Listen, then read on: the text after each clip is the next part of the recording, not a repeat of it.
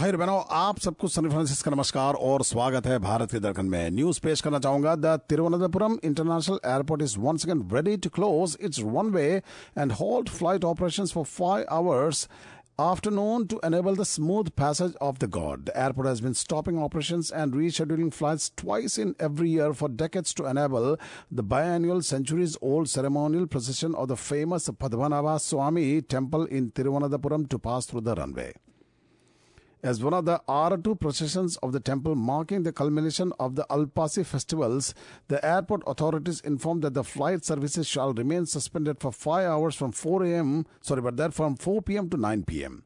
The practice of closing the airport for the ritualistic procession has been continuing without any fail even after Adani Group took over its management last year to enable and facilitate smooth continuation of a centuries centuries old ritual by Sri Padmanabha Swami Temple of the Alpasi Aratu procession through the runway of the Tiruvananthapuram International Airport, the flight services shall remain suspended from 1600 hours to 2100 hours on the 1st of November 2022, the airport management said here in a statement. Domestic and international services during this period have been rescheduled. An airport source said that at least 10 flights have been rescheduled for the ritualist procession as of now. There is an Aratu Mandapam near runway where the temple idols are being kept for some time as part of the ritual during the procession. We are keeping it with all sanctity. We are facilitating the passage of the traditional procession. The flight companies are also extending all cooperation to retain the legacy, the source told. Historian Gopal Krishnan said the mandapam, which is now located near the airport runway, is known as Karikku, tender coconut mandapam. The practice of keeping the idols for some time at this structure began during the reign of erstwhile King Anizam Thirunal Marthananda Varma in the 18th century. It was said that there was a practice to offer tender coconut for those who take part in the procession at the mandapam. That might be the reason the structure was named like that. The procession would further proceed after some brief pujas and rituals.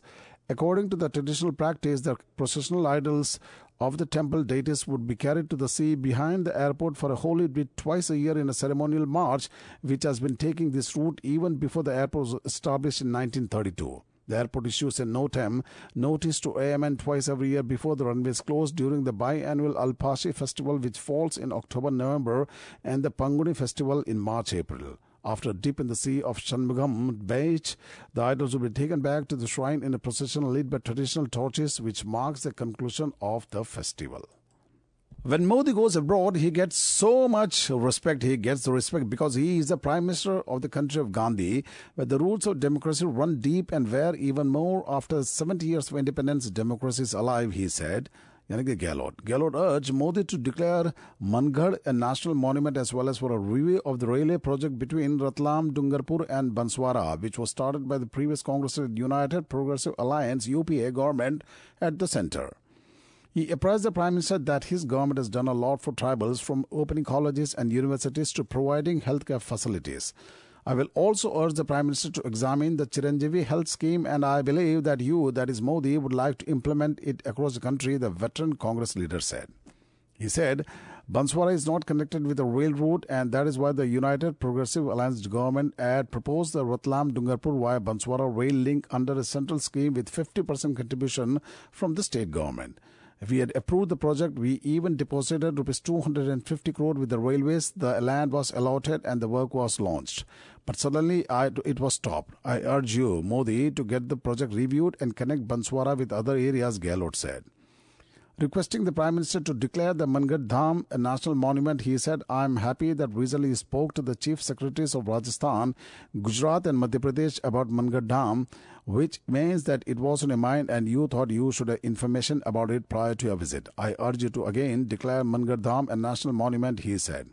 Modi asked the Rajasthan, Gujarat, Madhya Pradesh and Maharashtra governments uh, to hold detailed discussions and prepare a roadmap to develop Mangad Dham. The Dham, a memorial for around 1,500 tribals massacred by the British Army in 1913, is located in Banswara on the Rajasthan-Gujarat border, a region with a large tribal population. भाई बहनों आप सुन रहे भारत की दरगन brought to Sunny Francis on mega hertz of 76.5 FM खोखलो बात हो रही है ऐश्वर्या राय की और उन्हीं के फ़िल्मों के कुछ गाने बजाए जा रहे हैं when Aishwarya Rai played the evil woman While narrating a scene to Amit Ji, Akshay and Tushar, they learned that Akshay, sorry about that, Aishwarya was not the heroine opposite Akshay as they had presumed. She had a negative role. They were shocked more so when they learned that she didn't know this. Shooting will stop midway. She won't do the film. I was warned. Aishwarya Rai Bachchan, who turns 48 on November 1, is one of the most beautiful women in the world. As per खाकी director Rajkumar Santoshi points out बहुत फुर्सत से छुट्टी लेके भगवान ने उन्हें बनाया है हर beauty is unreal ethereal Yet he went against type and played down her beauty in the 2004 thriller. And if that wasn't enough, in a surprise twist, he made the numero uno heroine of the time turn bad, putting a gun in her hand, which she uses to knock out the hero. And Santoshi kept this e- secret from Aishwarya till just before they shot the climax. How did he do it? And so effectively. I was introduced to Aishwarya after she had won the Miss World Beauty pageant in 1994. She had started shooting for Mani Ratnam's Tamil film Iruvar by then, and it amazed me that the most uh, beautiful woman in the world could be such a down-to-earth person. We both wanted to work and we kept discussing different subjects. She enjoyed my narrations, as did her parents and brother. There was a lot of fun and laughter during three these storytelling sessions. And though our film didn't materialize, I developed a close bond with Aishwarya and her family.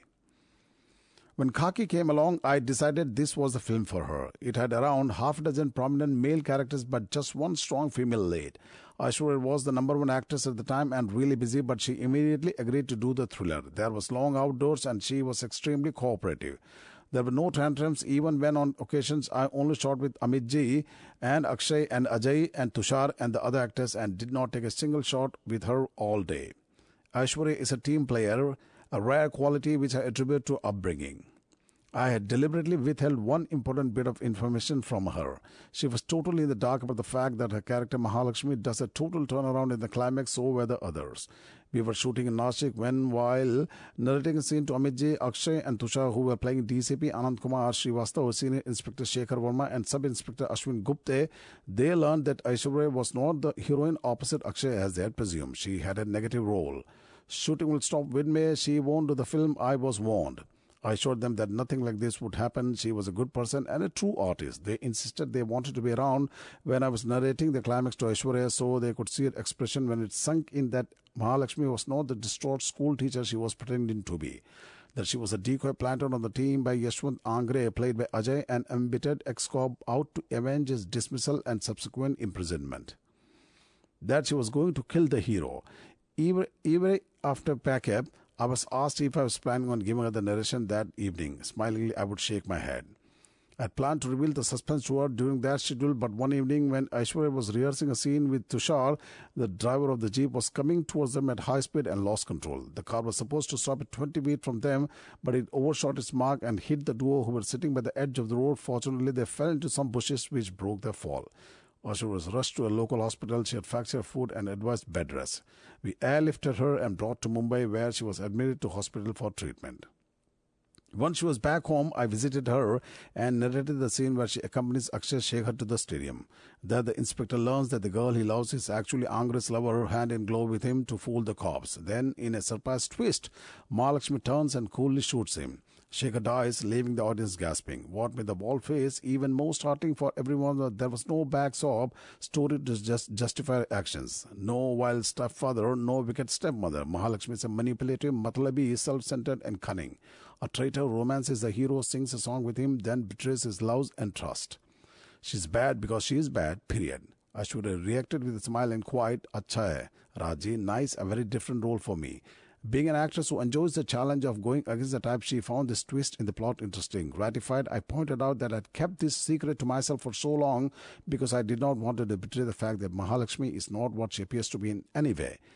Through not what appears to be in any way, through gesture or expression in the earlier scenes that would kill the suspense. She understood immediately where I was coming from. Like a true artist, she returned to shoot the climax. This wasn't the only thing that made Khaki a challenge. I wanted totally de-glamorize Aishwarya, just two changes and no makeup. She didn't demur. Samaddar or Khandani, what a wonderful performer. Her beauty is almost unreal, ethereal, and she has grown more beautiful with the passing years. But because she is so beautiful, her looks sometimes overshadow her histrionics. I'm so glad that she married to the Bachchan family. Amit is such a gentleman, and Abhishek is a great guy. They are Khandani family is the right house to her. Khaki released in 2004. 17 years have been passed since then, but the memory of the film and the performance has not faded. I had approached Aishwarya for a musical comedy with Abhishek after Andaz Apna Apna. I wanted to make people laugh again. I love the way Aishwarya laughs. Dil khol ke hasti hai wo. She has great comic timing, but surprisingly, no one has explored this side to her. I narrated subject to both of them, and they loved it. They laughed all through the narration. But soon after, Aishwarya became pregnant, and the film was told. I hope I can find another great subject for her. Hopefully, I can have a narration next year. Happy birthday, Aishwarya. May God give you every joy. तो दोस्तों बाकी गीत का आनंद उठाइए और मुझे आज आ गया दे अगले हफ्ते फिर मिलेंगे नमस्कार